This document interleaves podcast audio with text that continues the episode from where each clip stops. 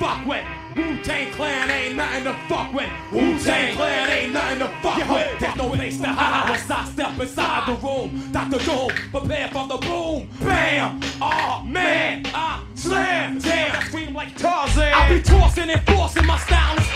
Olá, bem-vindo a mais um Locadora do Trash. Eu sou o João. Eu sou a DNB. E eu sou o Luiz. E muito bem, muito bem, muito bem. Estamos de volta para mais um podcast aqui no site do Terror Mania. E dessa vez, né, lembrando que o trash ou o trash em geral não é só terror, a gente vai falar um pouco sobre filmes de ação, filmes de kung fu ou filmes de porrada na cara, que são cinco filmes, né, que acho que é o pilar mestre do cinema de ação, que é os cinco filmes da Shawn Brothers que a gente separou aqui, né, pra gente comentar.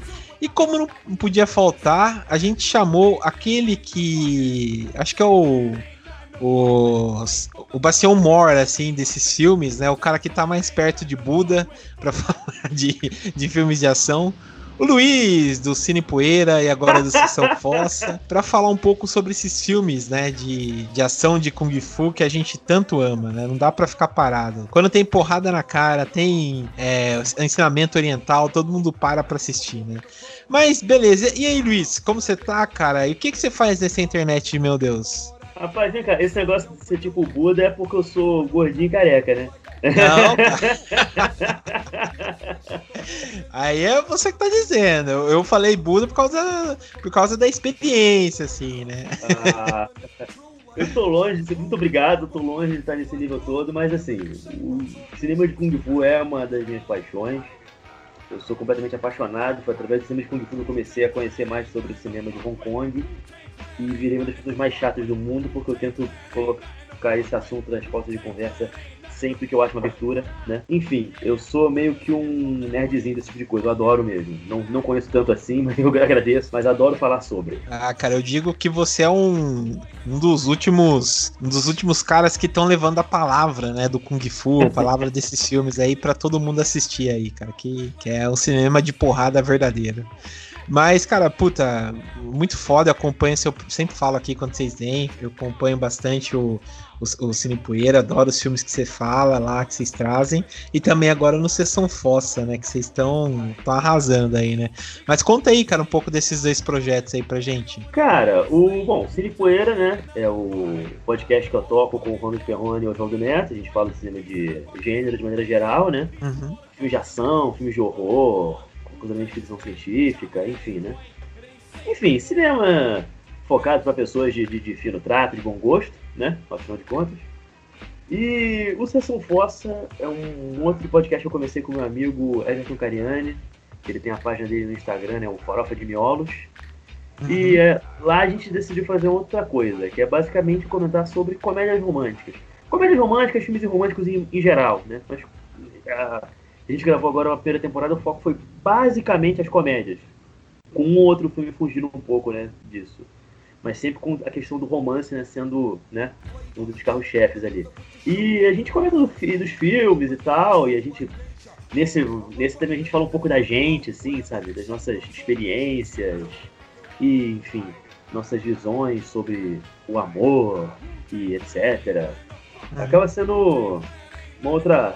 São dois barbudos, dois careca barbudos, sabe? é? Falando de, de, de, de- de- do que seria chamado de cinema de mulherzinha nos anos 90. É basicamente isso. Sim. É, cara, é aquele preconceito que tinha, né? Aquele preconceito bobo que tinha, né? Sobre esses tipos de filmes e tal. Mas, cara, é inevitável, todo mundo gosta, sabe? Eu.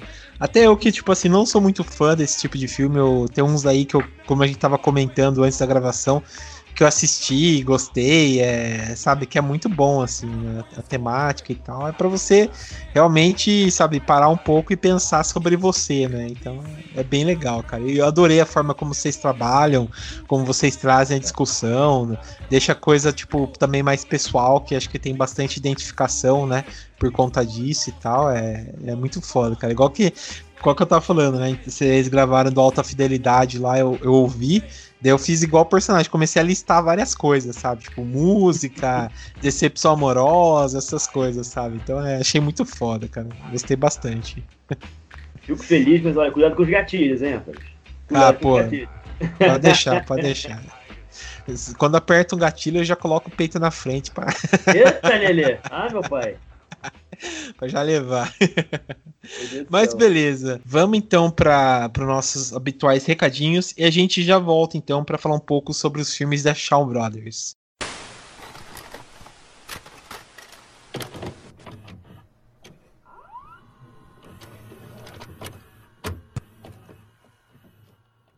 Muito bem, muito bem. Estamos na parte dos recados aqui do Locadora do Trash, né? Da última vez foi aquele recado instantâneo que sempre quebra aquele galho. E dessa vez eu tô com quem? Tô com a Dani. E aí, Dani, tudo bem? Oi, surpresa. Surpresa. Bom, voltamos aí. Dessa vez a gente voltou das, das 36 câmeras, né?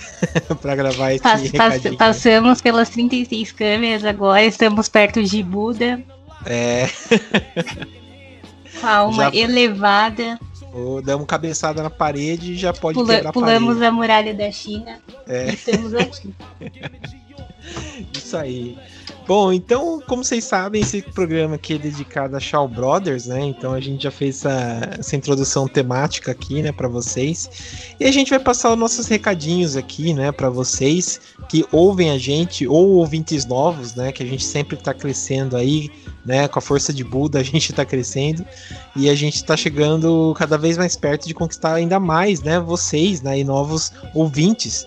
Então, para você que é um ouvinte novo, eu vou pedir para você acessar nossas redes sociais para ficar por dentro de todas as informações em relação ao podcast também ao site. Então é só acessar através do Facebook, Instagram e Twitter, através da nossa arroba, que é arroba terrormania666. E para você que não, não gosta de misturar as coisas, né, não quer seguir ninguém nas redes sociais, você pode apenas assinar o nosso feed lá no Anchor FM, né, assina o feed do podcast, locadora do Trash, e lá você vai conseguir acompanhar sempre que tiver um episódio novo. Sim, sim.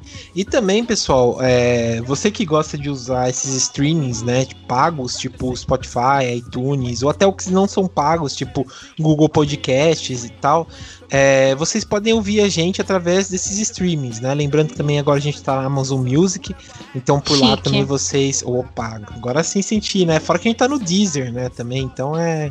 é sei lá, é, quem usou o QR Code, né? Do, do BBB e ganhou um mês grátis, né, de, de Deezer. É, que, que tá com o Globoplay ganhou Deezer, quem assinou a Amazon tem Amazon Music de graça, enfim. É, várias oportunidades. E não, é uma, e não estamos fazendo publi, né? Eu gostaria que fosse. É, eu também, eu também. Até vou fazer aqui uma, até falar aqui, né? Quem assina Amazon, é, Amazon Prime, né? Ganha Amazon Music, tá na vantagem do Spotify, porque o Spotify aumentou de preço de novo, então tá bem sofrido, né? Então fica mais fácil. É, ainda, ainda bem que estamos em todos os lugares. Ou você ainda pode ouvir também no Google Podcast, né? Que é de graça. Sim, sim. Então vocês curtem a Só gente. Só jogar no Google. Só jogar lá que vocês curtem a gente lá e, e ouve que é uma maravilha. Lembrando também da nossa loja, né? Você que além de ouvir, quer vestir o, o Terror Mania, né? Você tá com Terror Mania dos pés à cabeça. Olha que loucura. Você Sim. pode entrar no teormania.minestore.com.br. É, tem vários modelos lá de camisetas, baby looks, é, com estampas referentes ao mundo do horror, da cultura pop, do podcast, enfim. Entra lá, escolhe a sua, ainda tem bastante modelo legal em promoção, aproveita enquanto tem. Sim, sim, também vários tamanhos e tal para vocês ficarem bonitões aí, né? E também, pessoal, a gente comenta um tempo, já um tempo, né, que a gente tem uma trilha sonora própria do programa, né? Então sempre é, quando vai começar um programa, vai começar uh, o podcast e tal, a gente coloca uma musiquinha, uma trilha sonora de fundo ou uma trilha principal, né? E às vezes o pessoal pergunta, ah, que música é essa e tal, né? Então sempre através do nosso site do Terror Mania, na postagem do podcast, a gente coloca a trilha sonora do programa, né? Então vocês clicam lá, vocês já tem uma playlist falando qual música a gente usou, né, é, no programa todo para vocês curtirem aí, além do podcast, uma musiquinha suave para curtir. E também, para quem quiser é, para quem ouviu assim, mas não prestou muita atenção e quiser a lista completa dos filmes que a gente comentou aqui, vocês podem adicionar a gente lá no Filmou, Filmol, e seguir as listas, né, do, dos Sim. filmes que a gente comenta aqui. As listas são separadas por episódio, então toda vez que termina o episódio, você vai lá no nosso perfil, tem a lista com os filmes que a gente comentou, não só o top 5 habitual, mas também é, algumas menções, algumas sugestões de documentário, uhum. algum filme parecido, enfim. Segue uhum. a gente lá que tem muita coisa bacana. Sim, que esse aqui também foi bem especial, porque o, o Luiz é uma máquina, cara. O cara, a cada cinco palavras que ele fala, duas são menções de um filme, sabe? Então foi, foi bem exaustivo. Não dá tempo de anotar, é. É, tem que ir lá, ainda bem que tem nosso filmou aí para vocês virem, verem o filme, né, que, que tá citado no programa, né? E também, pessoal, a gente fala o seguinte, né, já há um tempo a gente tem reforçado, né, a importância do nosso e-mail, né? A gente tem um e-mail próprio, um e-mail profissional, que é o contato@terrormania.com.br, que lá, como a gente fala, né, fica um tom mais profissional, mais organizado para vocês conversarem com a gente sobre determinado assunto, né, para um lance mais profissional, seja é, ah, uma exibição de algum filme que vocês querem que a gente coloque nas nossas páginas, ou sei lá, ah, me ajuda aqui com o site, ajuda a me divulgar e tal coisa. Então lá fica um contato mais profissional, diferente das nossas redes sociais, que às vezes por tempo fica corrida, a gente não consegue ler, né? Então, espaço despercebido e prático pra gente conversar. É, mas podem mandar DMs também pra gente, a gente recebe mensagens ótimas. É, sim, sim. Esses dias a gente recebeu uma foto maravilhosa do Faustão, né? Pelo, pela DM do Instagram, que ele estava usando uma camiseta de, de filme de terror. Então mand, mandem mensagens de amizade, de alegria pra gente sim. nas redes sociais. É, amizade pode. Amizade pode. Negócios é no e-mail.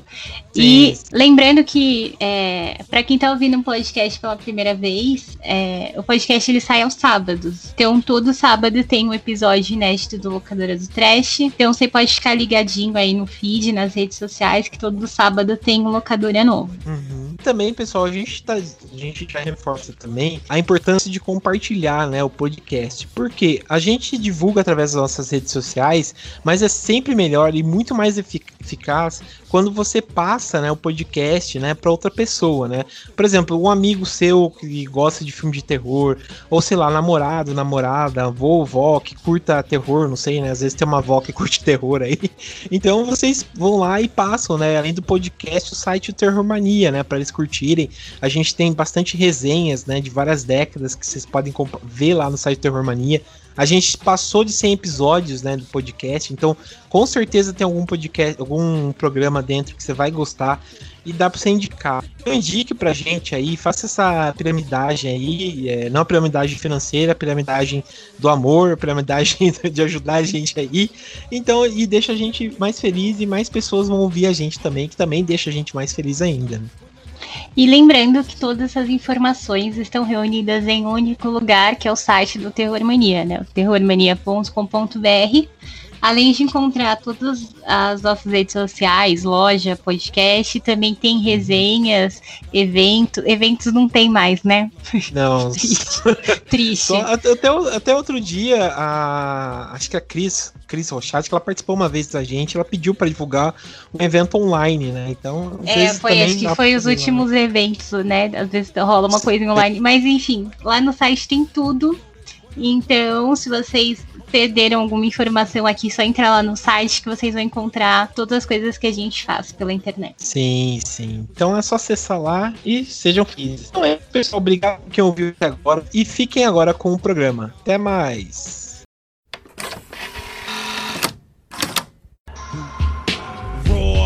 To you with no trivia. Roll like cocaine straight from Bolivia. My hip hop will rock and shock the nation like the Emancipation Proclamation. Bom, pessoal, então a gente tá de volta aqui. É, acho que seria legal, antes da gente começar a contar um pouco sobre os filmes, né, da, de ação e tal, da, da Shawn Brothers, acho que seria legal a gente fazer uma retrospectiva, né, e dizer como começou, né, o, o cinema chinês, né, cinema é, de Hong Kong e tal, que ficou muito famoso e exportou para o mundo, né? A, essa cultura asiática que a gente conhece, né? Pelo menos da parte da China, né?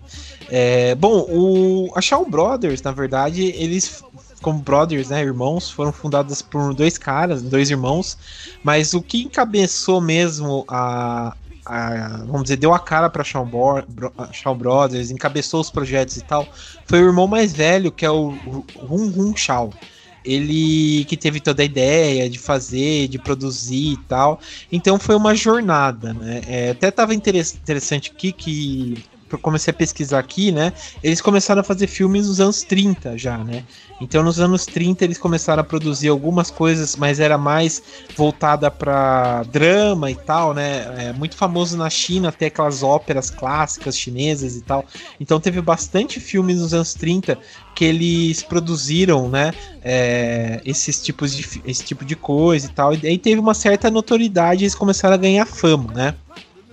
Mas a partir dos anos 40, com a guerra e tal, né, que teve a guerra sino-japonesa, que foi a invasão do Japão na China e tal, que foi uma coisa bem pesada, que até recomendo quem quiser assistir o é, Man, Man from Another Sun, que é uma, um, meio que uma história real, um documentário de um de um comandante japonês que ele fazia várias experiências é, com humanos né, na, na guerra na China. É um filme bem pesado, mas é um filme muito bom também. Vira mais um documentário histórico do que outra coisa, mas é não é um filme fácil e tal, né? Mas a partir dessa época aí, a, depois da guerra e tal, né? A China, a China começou a resgatar bastante, né? Esse, esse, com essa coisa nacionalista, né? Do de se sentir representado, né? Tem até um filme famoso do Bruce Lee que ele que passa bem nesse período, que é quando o não sei se já assistiu também, Oswaldo. É o acho que é a Fúria do Oswaldo ou Viagem, Luiz, que acho que é a Fúria do Dragão, que tem uma cena famosa que ele que tem uma placa no tipo num parque falando assim proibido cachorros e o proibido chineses. Não sei se você já viu esse filme do Bruce Lee, que ele pega Só a placa e Hã? Só 15 vezes. Só que.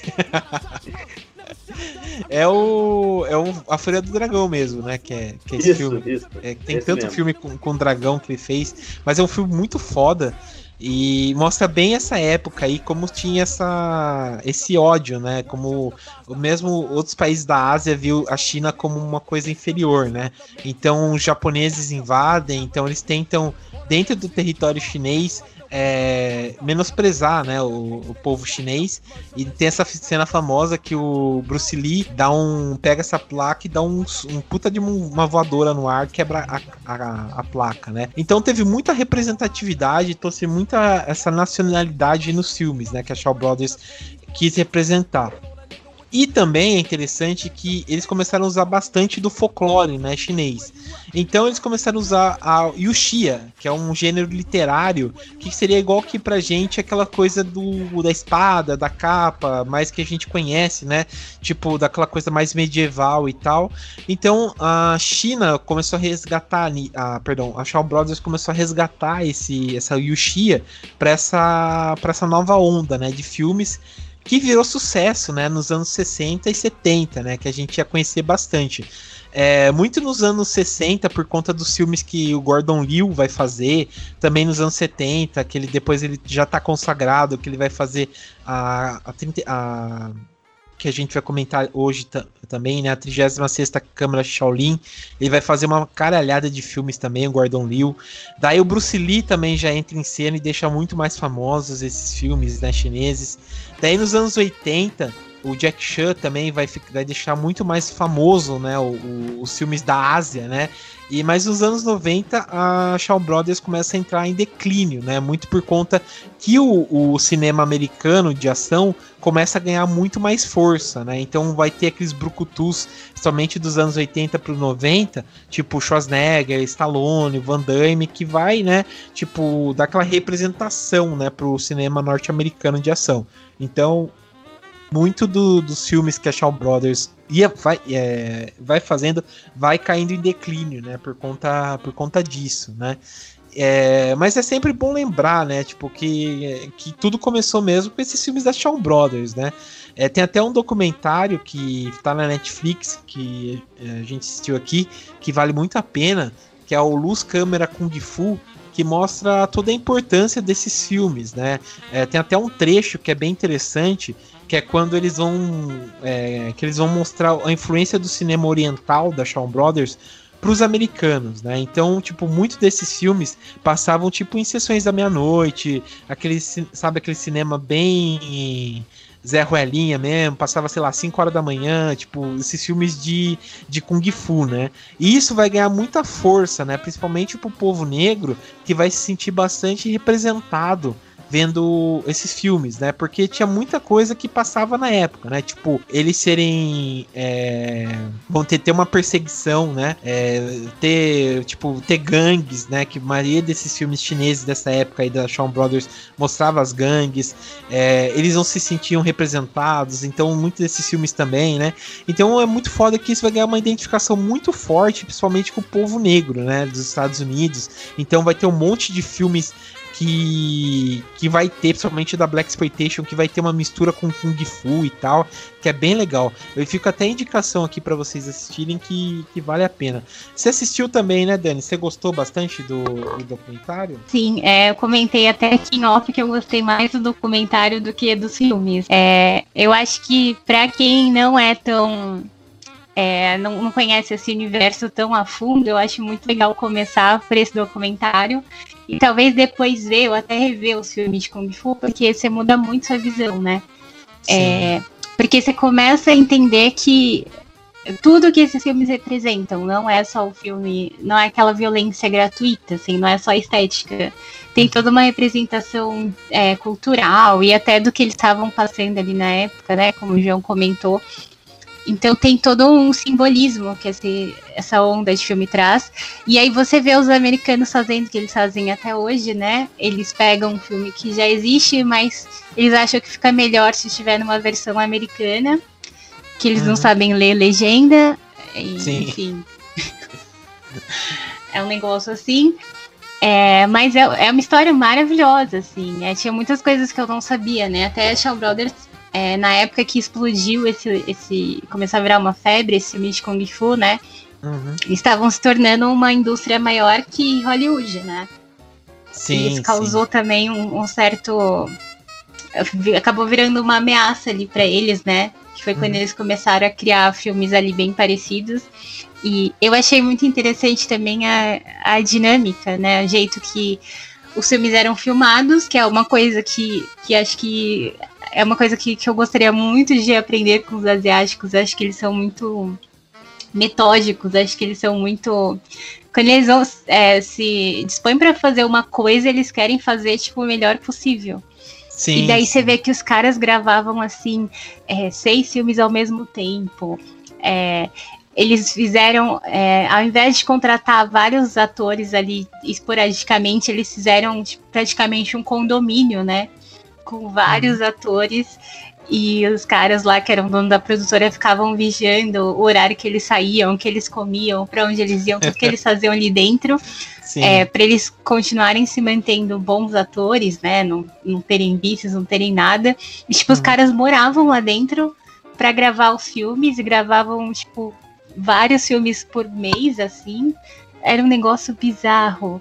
Até o lance de é, do, do som, né, da sonografia que era feita ao vivo ali, é, o treinamento para eles aprenderem a, a, fazer as cenas de luta, né, eles faziam aulas de dança, é, o lance de, de, ser um dos primeiros gêneros que colocou é, a mulher ali como, como uma lutadora também, né, e não como uma mocinha, é, tipo, muito antes das coisas que a gente está vendo agora, antes do, do feminismo de internet existir, Tipo, os caras em 1960 já tinham uma mulher lá matando o pessoal com espada e cortando a cabeça dos homens, entendeu? É assim, eu tô muito empolgada falando, mas é porque o documentário é muito bom.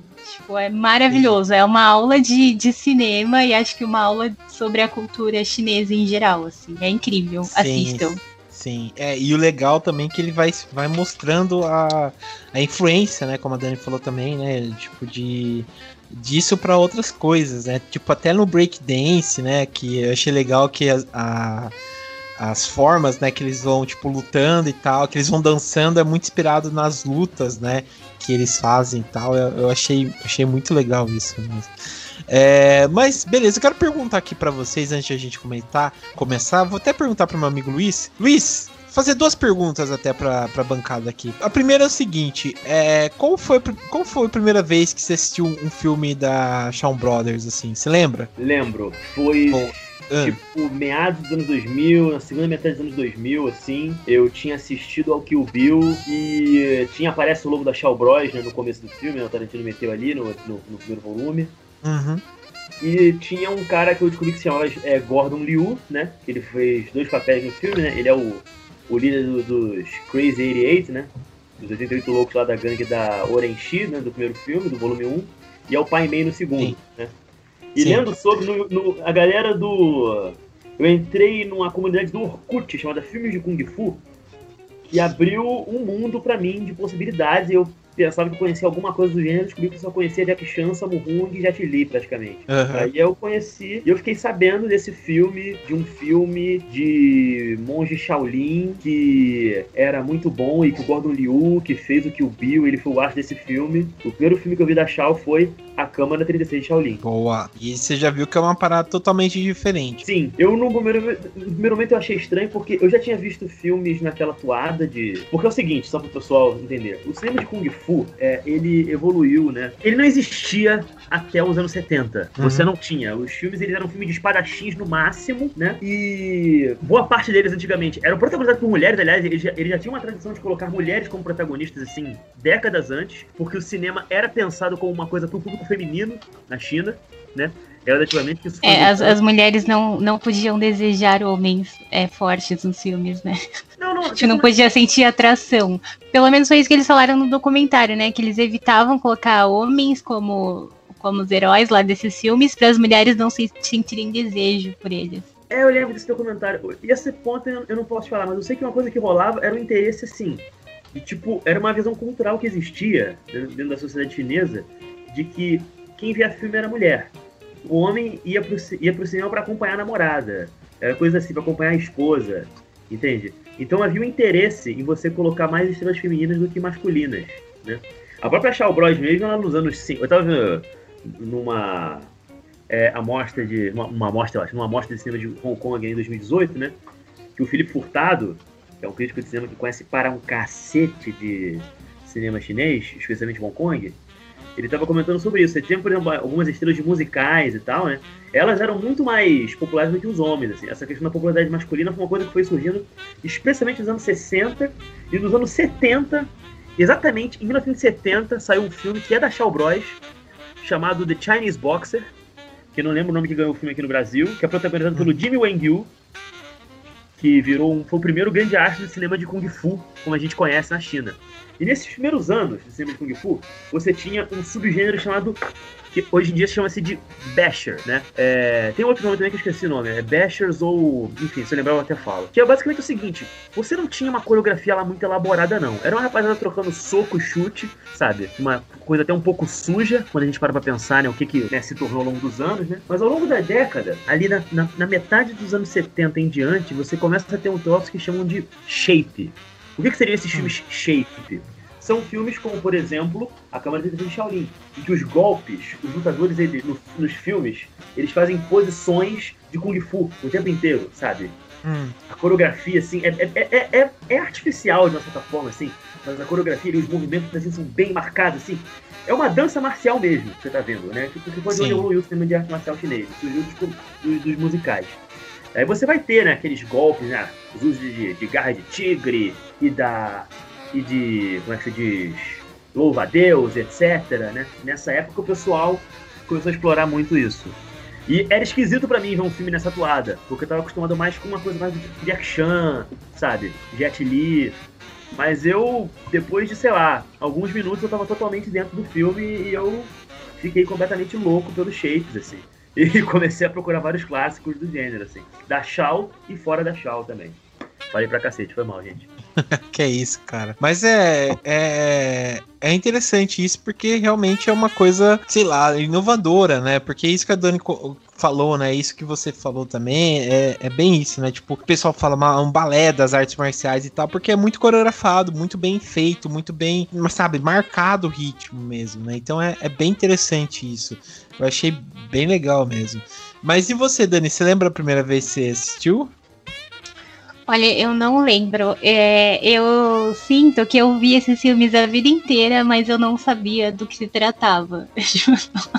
Sabe, quando é. você só vê assim, mas não se liga muito. Então eu não, eu acredito que eu tenha visto quando eu era criança ainda. Eu lembro que eu já cheguei a ver tipo bastante esses filmes assim nesse estilo, mas o primeiro mesmo não lembro. Hum, entendi, entendi. Putz, eu eu lembro que a primeira vez que eu, que eu assisti um, um filme assim da Shawn Brothers foi até na, na própria locadora do Trash que eu tinha alugado o Templo Shaolin em Chamas, que eu lembro até hoje, e os 18 Homens de Bronze. E eu gostei bastante do que eu vi, tipo, é, mudava bastante, tipo, a, esses filmes, tipo, do Van Damme, essas coisas, né, que a gente já tava acostumado. Aqui a gente viu uma galera muito mais, sei lá, miudinha, né, tipo, que treinava bastante, que vai lá, treina, treina e consegue seu objetivo e tal, né. Não é uma coisa, tipo, às vezes o cara que já tá pronto, ou sei lá, um, um cara, sabe, que, que vai mudar tudo, sabe umas coisas assim? Então eu assisti, eu gostei bastante mesmo do, do que assisti. Comecei a correr atrás bastante desses filmes de Kung Fu e eu gostei bastante mesmo. É, mas vou perguntar aqui de novo agora, vamos inverter, vou começar com a Dani. Dani, qual que foi o melhor filme, assim, que você acha que você assistiu de, de Kung Fu, assim? Pode ser fora da, da Shawn Brothers e tal, não sei se já tava acostumado. Mas qual que foi o melhor que você assistiu, assim? Naruto. Qual? Desculpa, falhou aí. Naruto. Naruto não é filme de Kung Fu, mocinha. É, é a luta do Eu podia, ser, podia ser qualquer um. Mas foi boa, boa. Gente, mas é que assim, é, meu contato com, com é, filme, série, anime, etc., é, em relação a artes marciais é mais com anime do que com filme. É, confesso que apesar de, de, gostar muito dessa cultura e tal, eu não, não sou uma profunda é, conhecedora de filmes de artes marciais. Agora, anime, aí a gente já pode fazer um, um especial também. Entendi, entendi. É uma, é uma boa também, é uma boa. Mas e, e e você, e você, Luiz, qual foi o, assim, o filme que você mais gostou, tipo, de artes marciais e tal? Pode ser fora da Shaw Brothers. O filme que eu mais gosto, eu gosto? Como assim? Meu favorito? Não, um filme que você, que você assistiu que você mais gostou, assim. Cara, é muito difícil e muda cada dia. Eu vou falar um. Olha, eu vou fazer o seguinte, pra não ficar tão injusto. Eu vou pegar um dos anos 70, um dos anos 80 e um dos anos 90. dos anos 90, eu revi recentemente o Lutar ou Morrer do Jet Li, que a gente até comentou né, no, no Cine Poeira. Uhum. Que é, na verdade, uma refilmagem do Fúria do Dragão, só que, francamente, muito superior. Eu acho esse filme incrível, já tirei da enxada de graça. O filme, eu descobri que ele não foi um sucesso em Hong Kong, porque o estilo de, de achar aquele estilo muito ocidentalizado, a maneira como o Jet Li luta no filme, que faz referência que faz referência ao Bruce Lee sem ser um, um, uma cópia descarada de nada do que ele fez antes. Ele tem os seus próprios méritos, coreografias maravilhosas do Yun, do Yun Wuping. É, enfim, filmaralhaço. Nos anos 80, bom, se você for colocar assim, filme de Kung Fu e englobar cinema de ação chinês, né? Eu vou dizer o Projeto China, do Jack Chan. Hum, uma boa. Talvez seja o meu filme favorito dele. E é um dos melhores filmes de todos os tempos. É inegável. É inegável. É inegável. O pessoal fica falando de filmes aí, mas, sabe, eu nunca vi pessoal fala muito, sei lá, de, de Jack Nicholson, de De Niro. Eu não lembro quando foi que o De, Niro se tacou do alto de um prédio de, de, de três andares, sacou? E, e, e, só teve, assim, umas lonas impedindo a, a, queda dele de costas até o chão, sem dublê. Então eu não consigo colocar o De Niro no lugar, sabe? Dizer que De Niro é bom que Jack Chan. Isso, é. que, isso que é atuação de verdade. Pô, meu irmão, isso aqui é dar o sangue pela sétima arte, rapaz. Esse pessoal aí, ah, o Christian Bale engordou 70 quilos pra um filme. Meu irmão, o Jack Chan, ele caiu do alto de uma árvore sacou? É? E quebrou todos os ossos do corpo pro seu entretenimento, rapaz. Pelo amor de Deus. Você tem, você tem, tem uma tenência. E dos anos 70, e deixa eu pensar um aqui. Tem muita coisa. Eu vou citar um filme obscuro que eu descobri por acaso, que é de um imitador do Bruce Lee. o Bruce Lee com I, o Bruce Lee, como é chamado lá nos fóruns gringos e tal. Uhum. Aqui no Brasil parece que saiu com o nome de A Expedição dos Dragões Condenados. Nossa. O título em inglês é algo como Deadly Strike, algo bem mais sem graça. O título em português é, É. muito melhor. Que é uma espécie de. Os 12 Condenados do cinema de Kung Fu, assim. É bonzão. É bonzão, assim. É muito maneiro esse filme. É um filme obscuro, mas você encontra ele no YouTube meio fácil, assim. Vale a pena. Entendi. Puta, dá uma pesquisada aí. Mas beleza, esse aí foram os que você mais gostou. É, alguns dois, né? É difícil, mas alguns dois. Entendi. Putz, é, eu, eu confesso pra você acho que um dos melhores que eu assisti realmente foi o Operação Condor, até da, do Jack Chan. Ou como ficou. Acho que aqui no Brasil recebeu dois nomes. Acho que foi Operação Condor e um kickboxer muito louco. Exato. Que, que também é um filme muito legal que mistura é, arqueologia com nazismo, tipo, uns, uns segredos e tal. E tem um Jack Chan, né, metendo porrada e tal, que eu, achei- eu achei- eu gosto muito desse filme, sempre tá no meu coração. Eu tenho até uma cópia aqui em DVD, quando dá, assisto e tal. E eu gosto bastante. E também o. o acho que Operação Dragão, também, que que também é muito boa do, do Bruce Lee, que foi um dos primeiros filmes que eu parei e vi que, que essas coisas tinham qualidade, que, a, que eu gostei bastante também, Operação Dragão, que acho que é influência para muitas coisas, né, até hoje em dia. É, acho que foram esses dois aí que, eu, que pra mim são de paixão os, os melhores filmes do, do, do Kung Fu, assim. Claro que tem outros e tal, mas acho que esses daí são os melhores.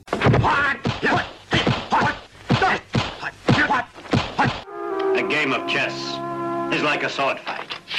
You must think first, before you move. Mas beleza, bom, vamos então passar para os filmes. Vamos pro primeiro aqui. O primeiro aqui é o Cinco Venenos de Shaolin, de 1978. Ah, lembrando também que todos esses filmes que a gente tá comentando aqui, né, vai estar no nosso filmon lá para vocês verem, mas também tá no Netflix para vocês assistirem. É, não sei até quando que eles estão lá, porque estão bastante tempo, mas dá uma corrida aí que vale muito a pena aí pra pra vocês assistirem. Mas beleza. Bom, Dani, lança a sinopse aí dos Cinco Venenos de Shaolin. A sinopse desse filme é maravilhosa, né? Primeiro que existe um clã do veneno, né? Que é um grupo. é, nesse grupo eles têm alguns lutadores e cada lutador ele tem uma habilidade é, própria. E aí essas habilidades elas são correspondentes. É, é como se eles fossem montar uma centopeia humana, mas não daquele jeito nojento do filme, de um jeito legal. Então, um é como se ele, se as habilidades dele é, fossem como de uma cobra, o outro é como um escorpião, enfim, É. essas coisas chinesas, né? Sim. E aí, quando tá chegando no, no final ali da centopeia, o mestre deles treina um do- dos, dos caras lá pra ser como um espião. é, e ele vai ver lá se algum, se algum desses caras tá usando os, os ensinamentos, né? As habilidades dele pro mal.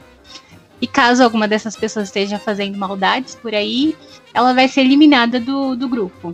Sim. Só que aí tem um problema muito sério, né? Porque eles usam máscaras. Então, é, ele não, não sabe como é o rosto deles. sim. então isso achei acaba-. Isso acaba se tornando um problema, porque aí ele não consegue diferenciar quem é quem. E aí acaba tornando isso mais divertido, né? Essa descoberta. Sim, sim. É, eu sei, eu, eu gostei bastante. Acho que nessa nova levada dos filmes da, da Shaw Brothers que apareceu na Netflix, acho que foi um dos primeiros que eu assisti. Eu gostei. É, até interessante quem dirigiu, dirigiu esse filme é o Xi Sheng. É, acho que o, o nosso mandarim aqui, né? Melhor dizendo, Opa, não vai peraí, ser um dos peraí, peraí. melhores. Desculpa, aí eu vou ter que me intrometer. Por favor. É. Shang Shang Shi. Shang-Chi. Xe- como é que é? Chama, de Shang-Chi. Shang-Chi, é. Isso. O Shang-Chi, Shang-Chi. é, o Shang-Chi ele fez mais dois filmes também muito bons. Um aqui que o Luiz até tinha comentado lá no grupo, né? Que eu falei que tava curioso pra assistir. Ele até passou o link, que é o Espadachim de um Braço, de 1967, que, que é um filme também que vejo muito elogio desse filme. E também um que a gente vai comentar aqui, que é os dois campeões de Shaolin, né? Ele também dirigiu em 1980. Então é um cara que, que sabe fazer as coisas. Eu gostei bastante desse filme. Tem até uma cena que eu achei muito bem feita, que é quando tem o- os dois caras que vão lutar, acho que com o último mestre lá dos venenos, que eles sobem na parede lá, sabe? Ficam meio que equilibrados na parede. Eu gostei muito de como foi montada aquela, aquela cena lá, achei bem espetacular, sabe? Gostei bastante. Vocês curtiram bastante esse filme? O que, que vocês acharam? Começa aí, Luiz, o que, que você achou? Cara, esse filme ele é um marco, por assim dizer, na carreira do Shang-Chi, porque foi o primeiro filme que ele oficializou essa rapaziada que ficou conhecida como os Venoms, né? Que Uhum. são esse grupo de atores que basicamente veio a protagonizar os filmes dele ao longo de alguns anos, assim. Vários, os filmes seguintes dele, todos depois desse filme, tinham eles como figuras centrais, assim. No máximo com alguns outros caras, né? Que ele já trabalhou antes. Porque o Shang-Chi ele sempre foi um cara que, tipo assim, ele, dirige, ele dirigiu, né? Infelizmente já faleceu, né? Do, do- do- dos anos 60 até o final da Shaw, né? E até alguns momentos aí dos anos 80 e 90, porque aí, enfim, acabou a Shaw Bros, ele também entrou nessa decadência, foi difícil fazer os filmes, os filmes já não eram mais tão. já não tinha nem orçamentos tão bons, né? E nem tinha uma resposta tão favorável assim do público. Mas ele é um cara que ele sempre teve um hábito de meio que trabalhar com o mesmo ator, ou o mesmo grupo de atores por alguns anos, assim. Você viu que separa por fases no cinema dele. Ele foi facilmente o maior nome da Shaw Bros, dos diretores, assim. Ele é inacreditável, um gênio absoluto, um cara que inclusive chegou a, a trabalhar em alguns outros gêneros, assim, fora do cinema de Kung Fu também, né? Mas com foco acima de tudo no drama, dramas masculinos, né? Você repara que nesse filme, por exemplo, não tem uma mulher, né? Sim.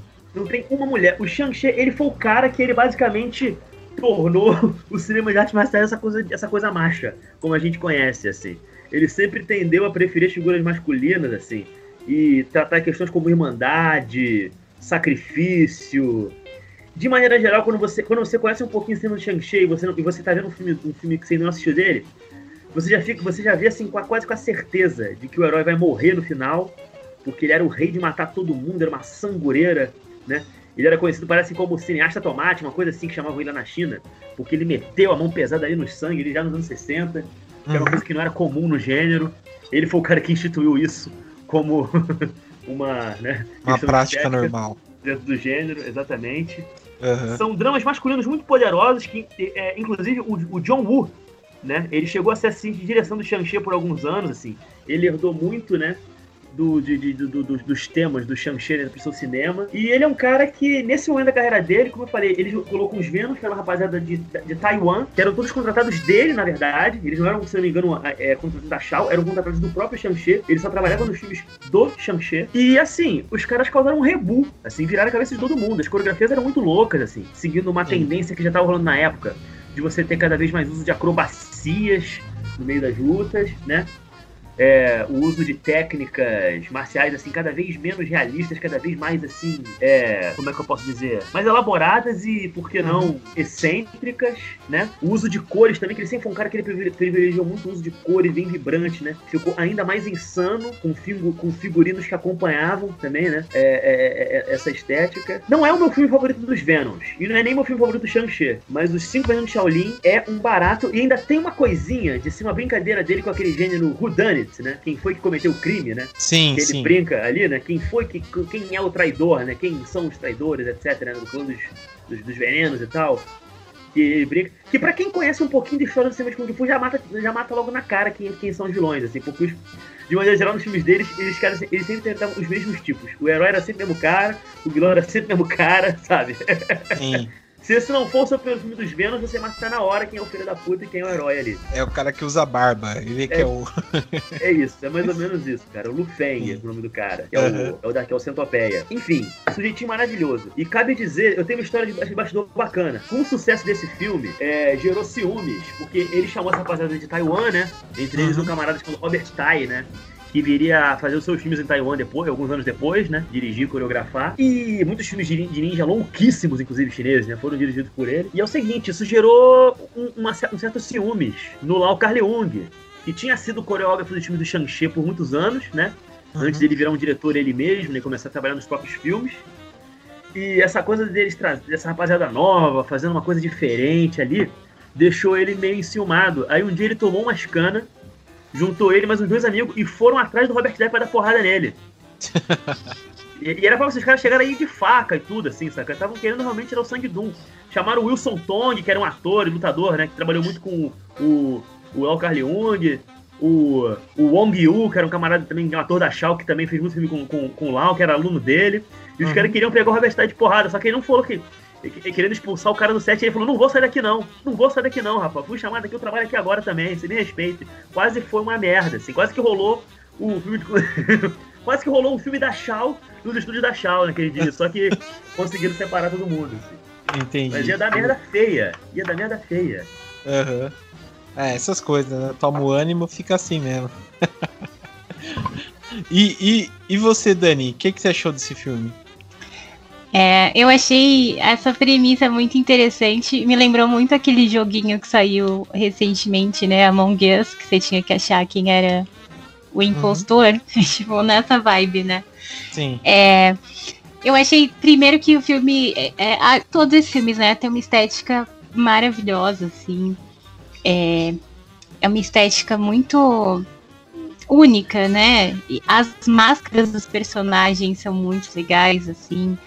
É, enfim, e eu acho que ele é um. É, a, a- o lance da luta ali, né? Ela não é, que nem a gente comentou, tipo, ela não é uma coisa gratuita. Então, você, é- é- é, as batalhas desse filme, eu achei elas muito claras, assim. Você consegue entender o conceito que ele passa de cada um ter uma habilidade. Assim, quando você vê os personagens lutando, você consegue diferenciar. É, você consegue ver a importância ali das coisas que estão acontecendo, dos aprendizados deles. É, não foi o meu filme predileto da lista também, desses filmes que a gente assistiu aqui. Acho que faltou alguma coisa um pouquinho mais emocionante ali pra me prender, mas é um filme divertido. É um filme muito legal de você acompanhar e gera essa curiosidade também de saber o que vai acontecer ali no final.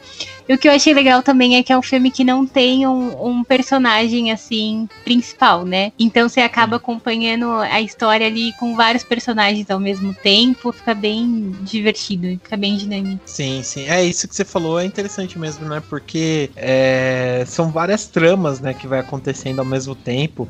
O começo do filme lá, que é o, o, o cara lá que tá treinando, né? Que o mestre dele tá pra morrer, ele explica lá o que, que é os cinco venenos e tal. E ele tem que achar o, pessoal lá. E achei bem legal isso. E também, daí, tipo, já muda a trama pra um, pra um dois oficiais, né? Um deles você não sabe que é um desses caras dos cinco venenos. Então vai vai mostrando, né? Tipo, várias tramas, várias histórias parala- paralelas que vai se juntando no final. Achei bem legal mesmo, adorei esse filme, vale muito a pena assistir, fora as lutas também que são muito bem coreografadas. Tem umas técnicas de filmagens lá que, tipo, pra, sei lá, 1978, né? Ainda mais, tipo, os caras não tinham um recurso assim tão grande como, sei lá, os Estados Unidos os caras arrasaram, sabe? É muito bem feito mesmo. É igual que você comentou, né, Dani? Tipo, eles vão fazer, eles não fazem qualquer coisa mesmo. Quando eles fazem um filme, eles fazem o filme, né? Achei, achei impressionante isso. mesmo. Mas cabe dizer também que a Shaw Bros era o maior estúdio da Ásia. Os caras Sim, tinham sim, cenários absurdos, assim. Os caras Uhum. tinham equipamentos maravilhosos, contavam com alguns dos melhores diretores de fotografia e figurinistas, assim. O Run Run Shaw, ele não jogou pra perder, assim, quando ele fundou a Shaw, assim. Ele tava querendo fazer o melhor, melhor. Tanto que o famoso Shaw Scope, né, que é aquela belíssima, né, o a belíssima câmera scope que eles usavam, né, que é uma, uma, uma marca registrada deles, né, que eles sempre colocavam filmes com isso, né, filmes em Shaw Scope, né, Uhum. são filmes que, tipo, chegou a- chegaram a ganhar né, remasterizações, né? Anos depois. E nossa, cara, pra você ver como é que o material, era, o material original tava bem. bem tava- além, além de ter sido muito bem cuidado, né? Foi muito bem gravado. Se você pega os filmes da Celestial, né? Esse lançamento em DVD que lançaram nos anos 2000, os filmes da Shaw, é belíssimo. O trabalho de cores ali dos caras, assim. É Uhum. fascinante. Mesmo a Golden Harvest, que foi outra grande produtora, né? Foi onde o Bruce Lee e o Jack Chan, né, fizeram carreira, né? Os filmes deles dos anos 70 não têm a mesma beleza, né, Do- da- do- dos filmes da Shaw. Sim, sim, isso, isso é verdade, não tem mesmo. Mas é, cara, é, é- sei lá, eu acho espetacular, muito bem, muito bem feito mesmo, muito bem feito mesmo.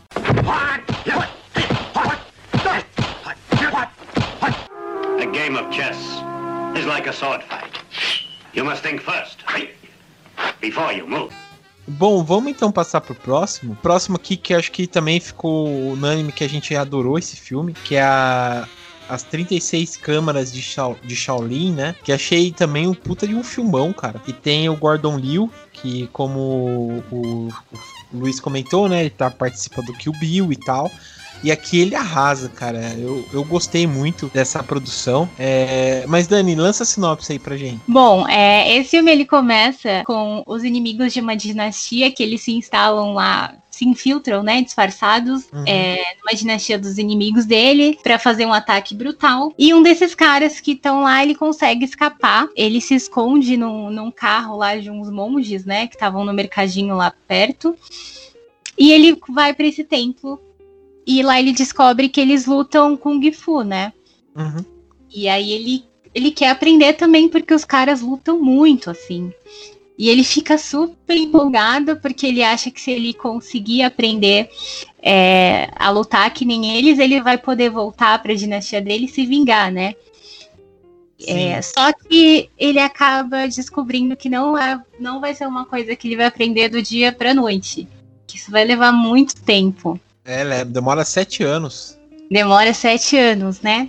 Uhum. Como já tem aquele filme Sete Anos no Tibete. tipo, é bem nessa pegada, porque. é, e aí o, o título do filme se refere a isso, né? Cada fase que você passa de aprendizado é uma é correspondente a uma câmera. Então ele tem que passar até, tipo, de câmera por câmera até chegar na câmera 36. E aí você vai acompanhando é, é, a evolução desse personagem, é, como ele vai passando por essas fases, como ele lida com isso, com essa frustração de ter que aprender as coisas aos poucos, de ter que esperar. É, é basicamente isso. Eu acho que é mais um filme de, de aprender o, o tempo que, que se leva para ser um bom lutador do que um filme de luta em si. Sim, sim. É, eu eu gostei bastante, adorei esse filme, a- o aprendizado que ele leva, até uma coisa espiritual, né? Até vi no seu filmão, Dani, que você comentou lá que você gostou bastante do filme. Ah, gente, é porque assim, é, acho, eu não sei se eu comentei aqui, é porque eu sigo a filosofia budista, né? E Sim. esse filme, eu, na- eu já tinha visto muitos trechos dele, já tinha me recomendado até, só que eu nunca tinha parado pra assistir ele completo, assim. Só tinha visto cenas esporádicas. E aí ele é um filme que ele, ele basicamente fala ali dos fundamentos do budismo. Então, se você quer aprender sobre budismo, é um bom filme também. Porque ele ensina muitas coisas, assim, sobre a questão da paciência, sobre a questão do autoconhecimento. E ele. E, e do lance, assim, né, que o mestre fala muito pra ele que se ele não tiver sabedoria, é, não adianta ele saber lutar, porque ele não vai saber usar as armas certas, ele não vai saber a hora de parar, a hora de continuar, ele não vai saber é, ler o inimigo dele para reconhecer os pontos fracos, ele não vai saber os próprios pontos fracos dele. Então, é um filme que se você for assim de coração aberto, você aprende muitas lições para sua vida. E aí no final que você vê também é, a transformação quando ele compreende tudo que ele que ele precisava passar pelas coisas que ele passou. É, é um filme muito bonito, assim, apesar de ter um é, até um visual um pouco de humor, assim, caricato, mas eu acho que a história dele, a lição do filme é muito bonita. Sim, sim. É, esse filme aí eu, eu gostei bastante. Eu assisti ano passado, é, novamente. Fazia muito tempo que eu não tinha assistido, assisti ano passado e gostei bastante. Somente por isso, né? Eu acho que muitos desses filmes, é, vale até dizer que depois ele ganhou uma sequência de filmes e cada um vai tratar de uma maneira essa, acho que essa filosofia do budismo. Até no o Retorno à Câmara 36 muda totalmente a história. é, conta a história de três irmãos, o irmão que vai treinar, que tipo é meio disciplinado, ele vai treinar lá no templo do budista e tal, para ganhar uma experiência, ganhar algumas coisas. Achei muito legal como ele muda isso, né? A, a- a- a- tipo a história, né? Mas ele vai aplicando, sei lá, apli- aplica a filosofia budista em vários ângulos, né, diferentes, né? E até comentar aqui que isso também virou tipo uma, uma coisa universal nos filmes, né? De paciência e tal. Até no Kill Bill lá, quando a, a, a noiva, né? Vai treinar com o Pai Mei também, ele, ele aplica isso nela. Tem até um- uma animação que saiu esse ano do Batman, que é o Batman Alma de Dragão, que também ele vai mostrar o começo do, do Batman treinando. E, e é bem legal também o filme, tipo, que ele aplica essas coisas, sabe, da paciência, de ser esperto, de usar a cabeça, não tantos punhos e tal. Então achei, achei bem legal também. E essa, acho que esse tipo de filme vai aplicar bastante em várias camadas de filmes de Hollywood, né? Por aí vai. E, e você, É, Luiz, não, não, adianta, não adianta se garantir no soco, tem que ter sabedoria. Sim, com certeza, cara, com certeza. E, e você, Luiz, você gostou, cara? Ah, é um dos filmes que eu mais gosto da Shaw, talvez seja meu filme favorito do Locke Leung. O Locke Leung, que dirigiu esse filme, é, ele basicamente colocou o irmão adotivo dele, que era aluno dele também, né, o Gordon Liu, pra protagonizar o filme, né? E tornou ele um astro depois, por causa disso, inclusive. Depois disso, o, o- é, vários outros filmes ele veio a, veio a protagonizar na carreira dele, né, com base no sucesso deste. Ele Uhum. ficou muito conhecido como monge, então basicamente você quase já não via o couro cabeludo dele depois desse filme. Eu não sei até que ponto por calvície, até que ponto por causa do papel, mas o Lau Leung, ele é um cara que ele já vinha de muitos anos assim. é, dentro do cinema chinês, assim, ele trabalhou muito como ator. Ele, ele é, por exemplo, um dos vilões do Espadachim de Braço Só do Shang-Chi, né? Uhum. Ele coreografou vários filmes do Shang-Chi por muitos anos. Pelo menos aí, sei lá, das- dos anos 60 até a parte da primeira met- até metade assim dos anos 70, os filmes do Shang-Chi praticamente todos eram coreografados por ele. Até que ele começou a, a seguir sua carreira como diretor dentro da Shaw. E ele decidiu fazer uma coisa diferente. O Shang-Chi, ele gostava muito de. Desculpa, o, o Shang-Chi. Vamos de comparar um pouco os dois. né? O Shang-Chi, ele gostava do sangue, daquelas coisas, daquela coisa do sacrifício heróico, da questão da Uhum. irmandade. Ele não estava muito ligado em, sei lá, na arte do Kung Fu. Ele trabalhou muito pouco isso, ele não tinha muito interesse nisso, entende? O Kung Fu era um meio pro fim que ele queria com o cinema dele, né? Era fazer assim, desses heróis que se sacrificavam e que iam até a morte, né? Pelo que eles acreditavam, contra um sistema ou contra, né, sei lá o que for. O Lau Carleung, ele tinha uma abordagem do seguinte, ele tinha vontade de, de- Ele veio de uma família de lutadores de Kung Fu, né? Ele teria sido descendente do, de um camarada chamado, é, eu acho que é Lan Sai Wing, agora me fugiu o nome dele, que foi aluno do Wong Fei Hong. Então, o estilo de Kung Fu que ele aprendeu, o, o, o hangar do Lau Carleung, é descendente do... Era, né? Que ele faleceu, infelizmente. Descendente do Wong Fei Hong. E ele tinha... E, ele, e fora isso, ele conhecia, acho que todos os estilos de Kung Fu que existiu, assim. Ele conhecia tudo. Era impressionante, assim. Nos filmes dele você vai ver estilo do macaco, garra de tigre, garça, águia, enfim. Todos os animais apareceram, né, no- no- nos filmes dele. E ele gostava muito de focar na- no aprendizado dos heróis. É, o, o desenvolvimento do, do, do- do, herói nos filmes dele estava intrinsecamente ligado com o aprendizado dele de artes marciais. Ou Uhum. o personagem não sabia arte marcial nenhuma no começo do filme, ou tinha alguma noção, mas estava longe de ser um grande mestre, né? E aprendia um estilo, desenvolvia um estilo, seja lá o que for. E até o fim do filme, né? À medida que o personagem vai evoluindo, né, no seu no, no, no, no- aprendizado dele, a personalidade dele também vai evoluindo junto, assim, vai se tornando uma figura mais heróica, mais séria, mais sóbria. E é muito legal, assim, é, é meio, às vezes é um pouco enjoado, tem uma galera que não sabe trabalhar isso muito bem, não. O Lau Carleon, ele sempre valorizou esse processo, né, desse aprendizado do- do- do- dos protagonistas dele. Não são assim em todos os filmes dele, não, tá, mas em vários filmes dele, e é sempre um processo bacana de acompanhar. Nunca é chato. É, e ele era muito meticuloso com relação à maneira como essas artes marciais eram mostradas. Eu já vi até entrevistas de outros coreógrafos do cinema chinês, né? Elogiando muito, dizendo assim: Eu sinto que quando assisti um filme do Lau Carleong, eu realmente estava aprendendo Kung Fu, sabe? Uhum. Uma coisa que não era nem um pouco comum, na verdade. Assim. Apesar de você ver muitas vezes referências às formas animais e tal, é, os caras estavam muito mais interessados em fazer uma luta bonita pro cinema do que, sabe, em ser fiéis ao estilo. Ele não. Ele era bem metódico com relação a isso. Era um diretor muito habilidoso, os filmes dele geralmente, muitas vezes também flertavam com o humor. Ele foi um dos primeiros caras a trazer essa mistura de Kung Fu com humor pro cinema. É, ele era ele mesmo um grande performer, assim, atuou como herói ou como vilão em vários filmes dele, e colocava Uhum. a família junto, e alunos, enfim. O cara era foda, parceiro. O maluco era muito sinistro. Porra, é da hora, cara. É da hora essa explicação aí. Putz, eu só gostei bastante dele, cara. Eu não sabia disso aí. E, putz, o, o cara fez um monte de filme aqui. Ele também fez um, um filme muito bom, que acho que foi um dos primeiros filmes que eu assisti do, do Jack Chan também. Que é a lenda do Mestre Invencível, né? Que ele, que ele bebe, né, pra fazer. É, o Drunken O- Master 2. Isso, que ele bebe, né? E fica, puta, é muito bom, cara. Muito bom Esse- mesmo. Pois é, esse é um filme que ele foi marcado, inclusive, pelas confusões entre os dois. O Loca Leung não filmou o filme todo. Quem terminou Uhum. o filme foi o Jack Chan. É, eu, eu tava vendo sobre agora. tudo. Aham. Seja sobre, sei lá, o uso de lente que um queria usar e o outro não gostava.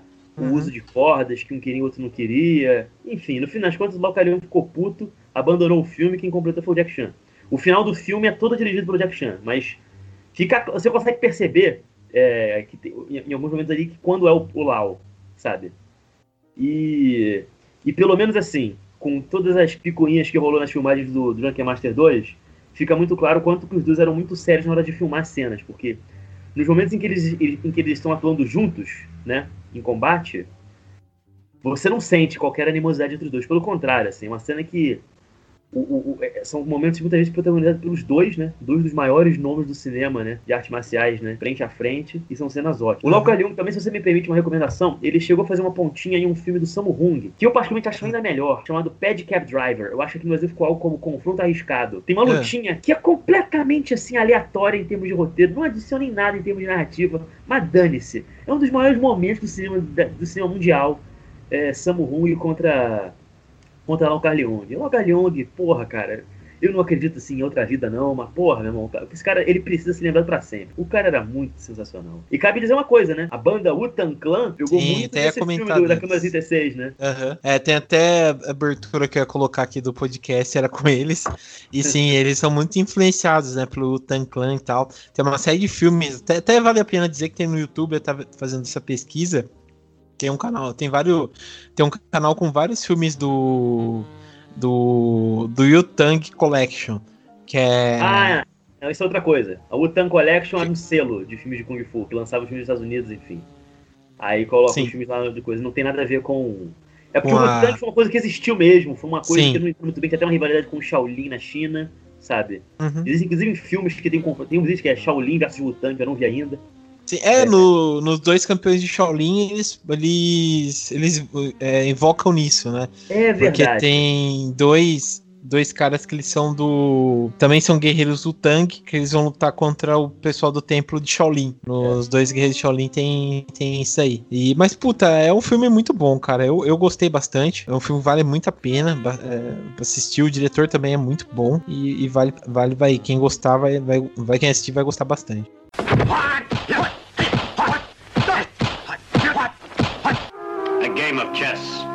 like a sword fight. You must think first, before you move. Próximo aqui é o. Também ele recebeu dois títulos. Eu acho que dá para achar os dois também na Netflix, quem for procurar. É... Bom, temos dois especialistas em inglês aqui, então perdoe meu inglês, caso eu erre mas o título que talvez apareça é o Sword Masters Two Champions of Shaolin. Falei bem? Falei bem? Olha só. Dá pra passar. Ah, opa! Chupa Fisk. Ou dois campeões de Shaolin também, né? Que acho que dá pra encontrar na Netflix também, que são um filme bem interessante aí para quem para quem gostar, né? É, bom, a história desse filme é o seguinte: a gente tem dois guerreiros mesmo é, apesar de eles serem ter esse nome de Shaolin, eles não são de Shaolin. Eles são do. Eles são tipo um clã rebelde, que é esse do Yutang, e eles vão lutar contra os guerreiros de Shaolin, né? Então ele. E tem uma trama bem interessante, porque eles. Aos poucos eles vão se metendo dentro de, de umas tramóias e tal, do governo. É, eles tentam, tipo é que, assim, interessante muito desses filmes é porque não tem um governo, assim, centralizado, um, um governo centralizado. A gente tem a força do imperador, mas o que manda mesmo é, são os lords locais, essas coisas, né? Até no filme do que a gente vai comentar aqui, no Tempo de Shaolin 3, a gente vê isso bem, bem, é, é bem mostrado, né? É, porque quem tem mesmo a força naquela região é um lord local lá, né? Então ele manda e tal. Então é muita coisa aqui que aparece nos dois campeões de Shaolin, né? A gente tem dois caras que eles vão lutar contra essa galera, né? É, que é são os Shaolins, mas também contra o governo e tal, para eles derrubarem aquele governo. E é um filme bem legal, cara. Eu acho que também, pra gente, se a gente for comentar de coreografia, se a gente for comentar de, de atuações e tal, eu acho que esse filme também é um filme muito superior também, sabe? Ele foi dirigido pelo Shang-Chi, que também a gente já comentou aqui quando a gente falou dos Cinco Venenos de Shaolin, então a gente já sabe que é um cara que sabe coreografar os filmes dele, sabe fazer, e, são, e é um filme muito foda, cara. Tem umas cenas, é, principalmente tipo, assim, que não tem muita coisa com, com armas, como a gente vai ver, é mais braço e tal. E é muito bem feito, cara. É muito bem coreografado, muito bem realizado. E muda aqui porque a gente também tem uma vilã, que é uma mulher, que ela é uma vilã, tipo. Ela parece o, o, o mercenário, sabe, da Marvel. Porque ela começa a arremessar várias coisas assim começa a acertar. Tem uma cena que ela, que ela vai estar tá saindo com um carinha lá que tá ajudando ela. E ela pega duas xícaras de chá e joga no cara, assim, para matar. E as xícaras, tipo, ele desvia, as xícaras ficam pre presas na parede, sabe? Então, é, a mulher também é muito sangue no zóio, cara. Vale, vale a pena. É, Dani, você comentou que você não conseguiu assistir esse aí, né? Esse eu não vi. Beleza. É, Luiz, você assistiu esse daí? Se assistir, cara. Eu gosto pra cacete desse filme. Esse é um dos meus filmes favoritos do Shang-Chi. Então, uhum. dos, filmes, dos, dos, filmes que eu vi dos Venoms, eu ainda não vi todos, infelizmente, eu tenho algumas. Eu tenho uma série, na verdade, de, de, de gaps aí na filmografia, desse momento da filmografia do Shang-Chi. É o que eu mais gosto. Ele é protagonizado por um camarada chamado Lomeng, que ele é o sapo no filme dos Venoms, né? Uhum. E ele tá junto com o, o Chiang Sheng, que é o personagem que é o estudante que não que tem uma noção de todos os, os cinco estilos, né? Eles acabam formando uma parceria ao longo do filme. É, você infelizmente não tem o Philip Koch, que é o que é o lagarto, se não me engano, no filme do, dos Vênus, né? Aqui ele tá trabalhando por trás das câmeras, que ele é um dos, coreo, dos coreógrafos. Cabe dizer que o Philip Koch, ele veio a ser um dos vilões no, no... Como é que é mesmo o nome do Hard Boy, do John Woo em português, que eu esqueci, ô, É o Fervura Máxima. Fervura Máxima. Ele é o cara de tapa-ouro do Fervura Máxima. Uhum. É... Figura maravilhosa. Ele coreografou também o Pacto dos Lobos, que tem o Mark da Casca, enfim. Um cara Sim, foda. é um cara foda. O Pacto dos Lobos é um filme que merece é, ser redescoberto, porque é um filme muito bom. Pois é, pois é. E, enfim, esse filme ele ficou na, por trás das câmeras, ajudando ali na, na, na, coreografia. As coreografias são ainda mais insanas do que nos Cinco Venenos, que elas já estavam um pouco mais né, acostumados, acho, né? Já uhum. tinham encontrado mais a sua fórmula de fazer cenas de luta. É, você tem todas as características clássicas do cinema do Shang-Chi elevadas assim, à máxima potência. É gente que morre e cai duro em pé. É todo mundo se fudendo uma matança desgraçada, um festival de salsicha do cacete, é só homem naquela porra, né? Se matando, tentando matar ali. Né? Qualquer pingo. Quando tem o lance de um romance, o Shang-Chi, né? Já detona esse romance logo rapidinho, que é pra não perder tempo, né? Já botar todo mundo puto querendo se matar de novo. É, é uma beleza. Eu adoro esse filme. Tem gente perdendo saco um golpe de Kung Fu. É, é, é, tudo aquilo que. É tudo aquilo de bom que o uhum. cinema deveria, deveria é, proporcionar com regularidade aos espectadores. Assim. Sim, eu sim. adoro esse filme e tem um dos finais que eu acho mais desgraçado do cinema, assim. Onde, onde, só falta só subir um tom de caralho. De que valeu isso tudo, parceiro. É muito. Eu acho maravilhoso, assim. É um Shang-Chi já bem formalista, bem over.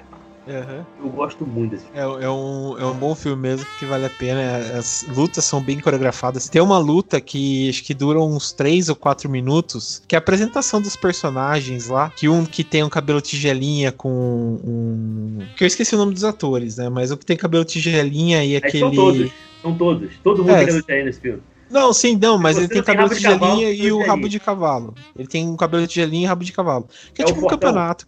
Hã? O Fortão? O Fortão, ele mesmo. O protagonista é o Lomeng, é o sapo. Ah, ele mesmo. É, grande, isso aí. Grande Lomeng, um abraço aqui pro querido Lomeng que tá assistindo a gente aqui, tudo de bom. Né? Um abraço. Mas é, cara, e, e tipo, eles estão no combate lá, tipo, de. Acho que para mostrar quem é, que é o melhor, né? Entre todos os, os, templos, todos os estilos. E eles fazem um campeonato lá, cara. E a cena que são coreografadas é tipo uns 4, 5 minutos de, de porrada mesmo, sem parar, cara. Que é muito bem feita, cara.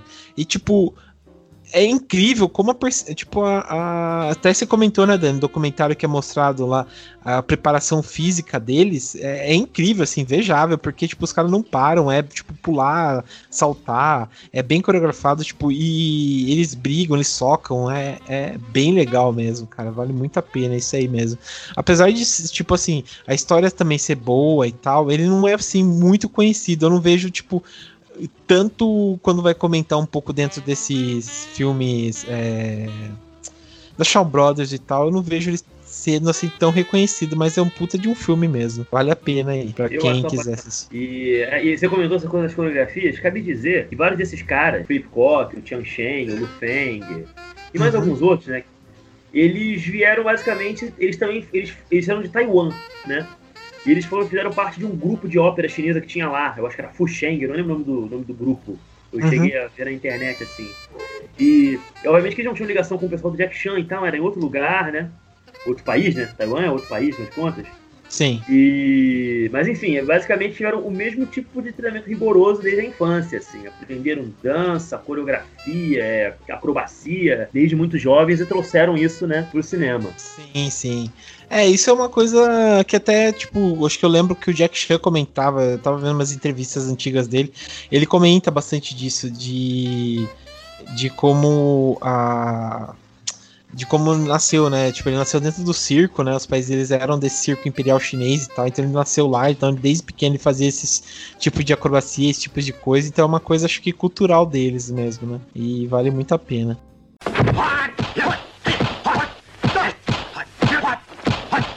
A game of chess is like a sword fight. You must think first? Before you move. Putz, eu- mas vamos passar aqui pro próximo. Um outro aqui que, que também é um filme muito bom, que eu gosto bastante. Que eu acho que é quase uma continuação espiritual das 36 Câmaras de Shaolin, que é As Armas Lendárias da China, de 1982. E também é um filme muito bom. Ele tem umas cenas bem legais. E a história também é bem legal. E foi dirigido pelo Xian, Xian Ling Li, né? Liu. Xian Ling. porra, ah, então, Xian- então, Ah. só pra você saber, é Liu Qialiang, que é o nome do Lau Carleung em mandarim. Ah, é dele também. entendi, entendi. Então tá explicado, tá tudo em casa. Casa. É, que também fez as 36 câmaras, né, de, de Shaolin. É, mas Dani, lança a sinopse aí pra gente. Bom, nesse filme, após a revolução dos boxers, é, um oficial da corte da imperatriz ele ordena um culto de lutadores rituais a manter um membro que traiu eles, né? É, e daí ele manda lá os caras conviverem com ele mesmo assim, porque ele precisa se esconder. É E- basicamente isso. É, mas é, é bem legal, porque ele mostra novamente o Gordon Liu, aquele. Ele tá já, tipo, parece que ele já tá aplicando muito do que ele aprendeu nas 36 câmeras de Shaolin, porque ele tá foda demais na- no filme. E tá muito. É o Gordon Liu, né, Luiz, que tá nesse filme? Ou, ou impressão minha? Sim, um dos vilões do filme, por assim dizer, é o Gordon Liu. E ele tá, ele tá com o papel dele de monge novamente e tá muito bem feito, cara. Eu gostei bastante. Daqui que a gente comentou de coreografia é, e também de cenário, eu acho que esse é um dos mais bonitos que tem, né? Tem até uma cena que, que é bem legal, que é um cara que ele que ele vai lutar, que ele tá tipo com aquele bastão com flecha, sabe? Com flecha não, com com ah, tipo um, uma lança mesmo, né? Que ele vai lutar com o cara e o cara tem, tipo, armas pelo corpo todo e tal. Achei bem foda. Então, daí ele dá uma cabeçada no cara e o cara sobe no teto. Achei muito foda esse filme aí. O é, que, que, que, que você achou, Dani? Você curtiu? Esse, mais ou menos. É, Opa, eu achei alguma, vou, vou falar das coisas que eu achei legal. É, Gostei muito do- da história, né, do roteiro. Esse lance de você ter que conviver ali com o inimigo, né? Tem que estar muito evoluído espiritualmente mesmo, muita meditação. É, e também, eu também achei ele um dos mais bonitos, assim, é, visualmente ele é muito lindo e ele tem uma coisa que tinham comentado no documentário também que é, nesse filme a gente vê um pouco mais de sangue, né?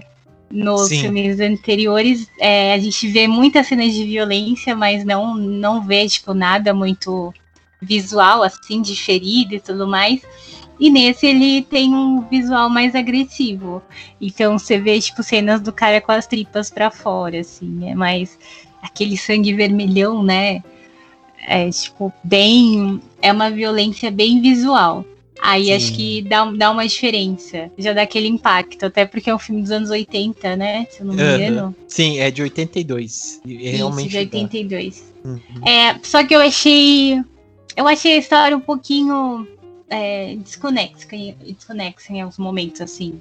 não- ficou meio confuso pra mim. Tipo, uns personagens que tava meio jogado ali, não, não tinha. História tinha começo, não tinha fim. Mas enfim, eu acho que vale a pena assistir da mesma forma, assim, pra ver essas diferenças, né? E acho que tem a, a cena final, de, a luta final ali, o combate final. Ele é maravilhoso, assim, os caras dão um show. Sim, sim. Tem até uma cena que eu gosto bastante, que é uma perseguição que tem na.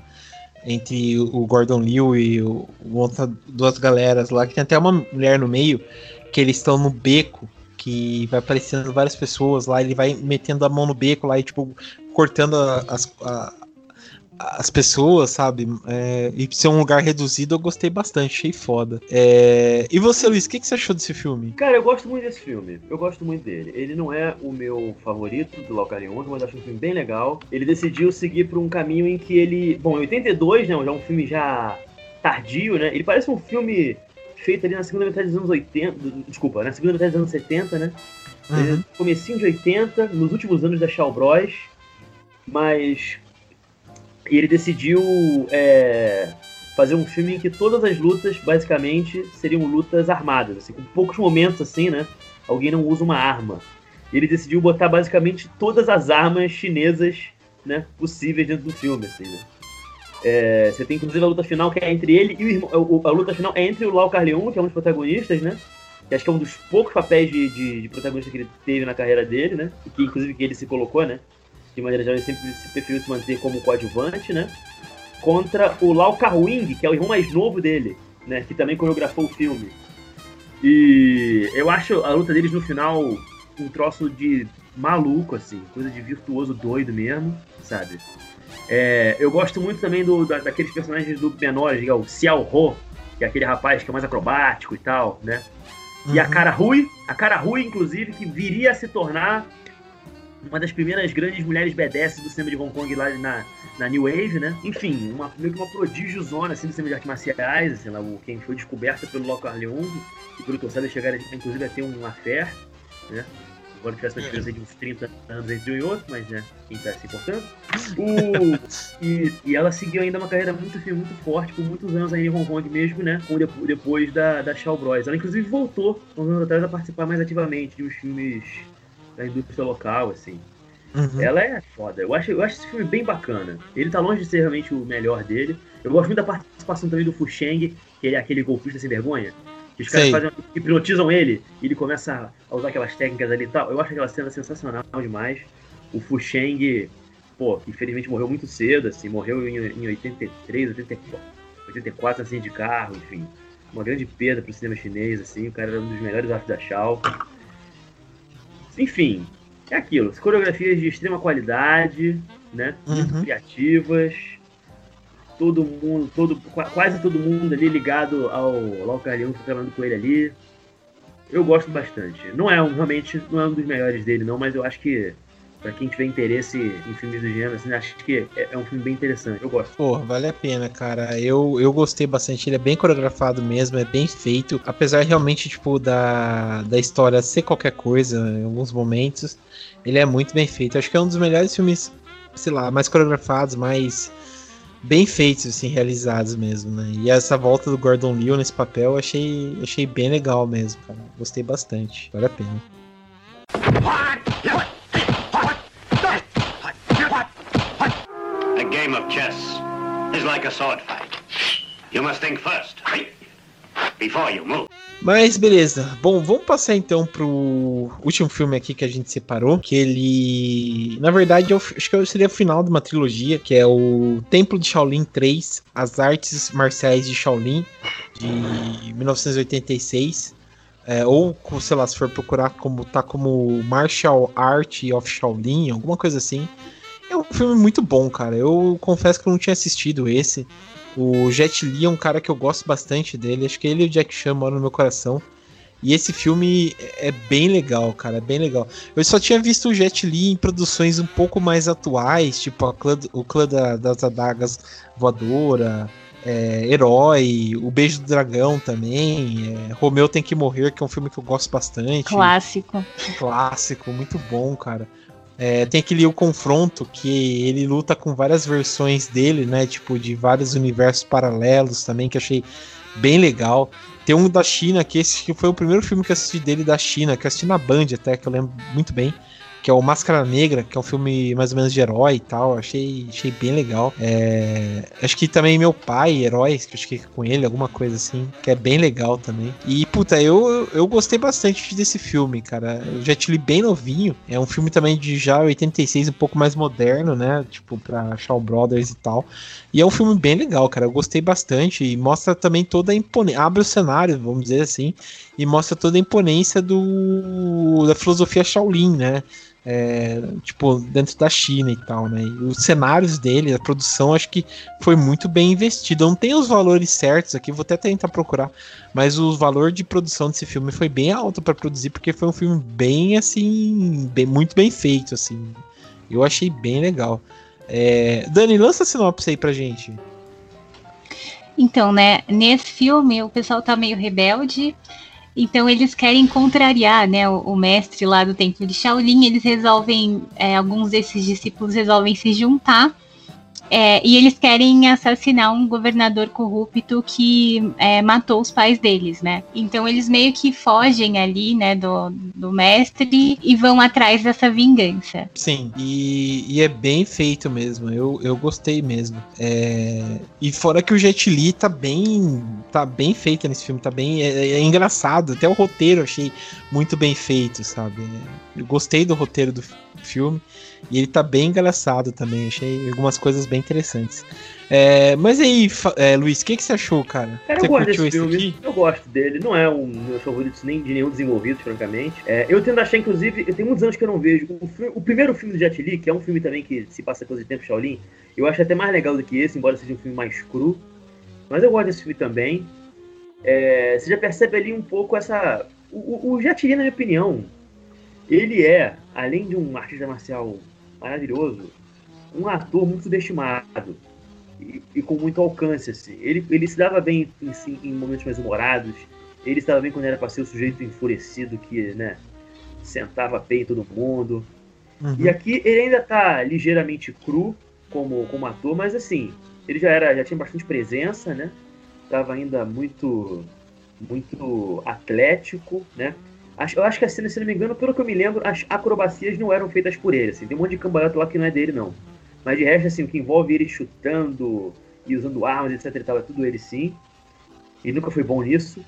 E, enfim, o filme dele dos anos 80, cara. Antes dele, ele virou um dos caras daquele chamado Wire Fu, como se chamam aqueles filmes, né, do, do, dos anos 90, né, que, que o uso de cordas ficou bastante proeminente no cinema chinês, né, de artes uhum.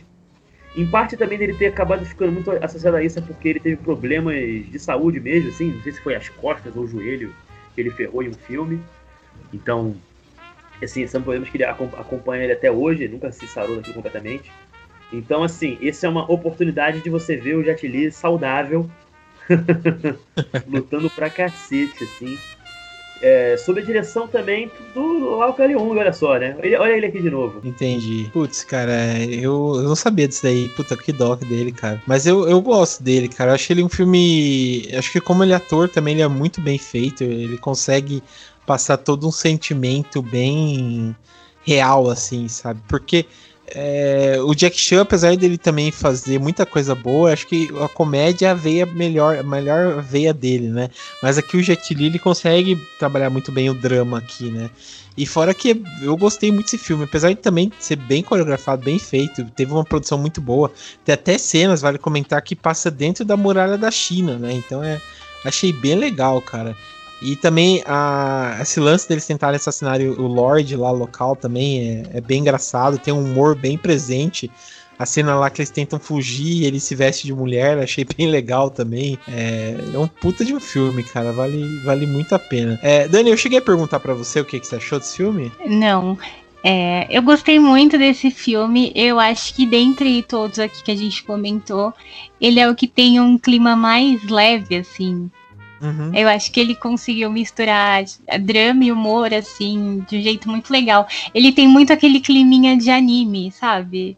É, eu gostei uhum. muito, acho que os, os, personagens ali que se juntam, né, os personagens principais, é, eles constroem uma amizade muito legal. Tipo, é muito gostoso você ver a trajetória deles ali durante o filme. É, as cenas de luta incríveis, né? Os cenários incríveis. É, gostei bastante. É, eu acho que eu não tenho tanto assim que comentar é, em relação à história. Eu gosto, mas eu sinto que faltou alguma coisa. Hum, Pra me, pra me prender mais um pouco. Mas no geral, é um filme bom. Entendi. É, eu. É um filme que eu gostei, eu acho que vale muito a pena. Todo ele, assim, ele é bem, bem, bem coreografado, bem feito. Novamente, eu volto nessa palavra de coreografado, porque acho que é o principal dos filmes de Kung Fu, essa coreografia, essa.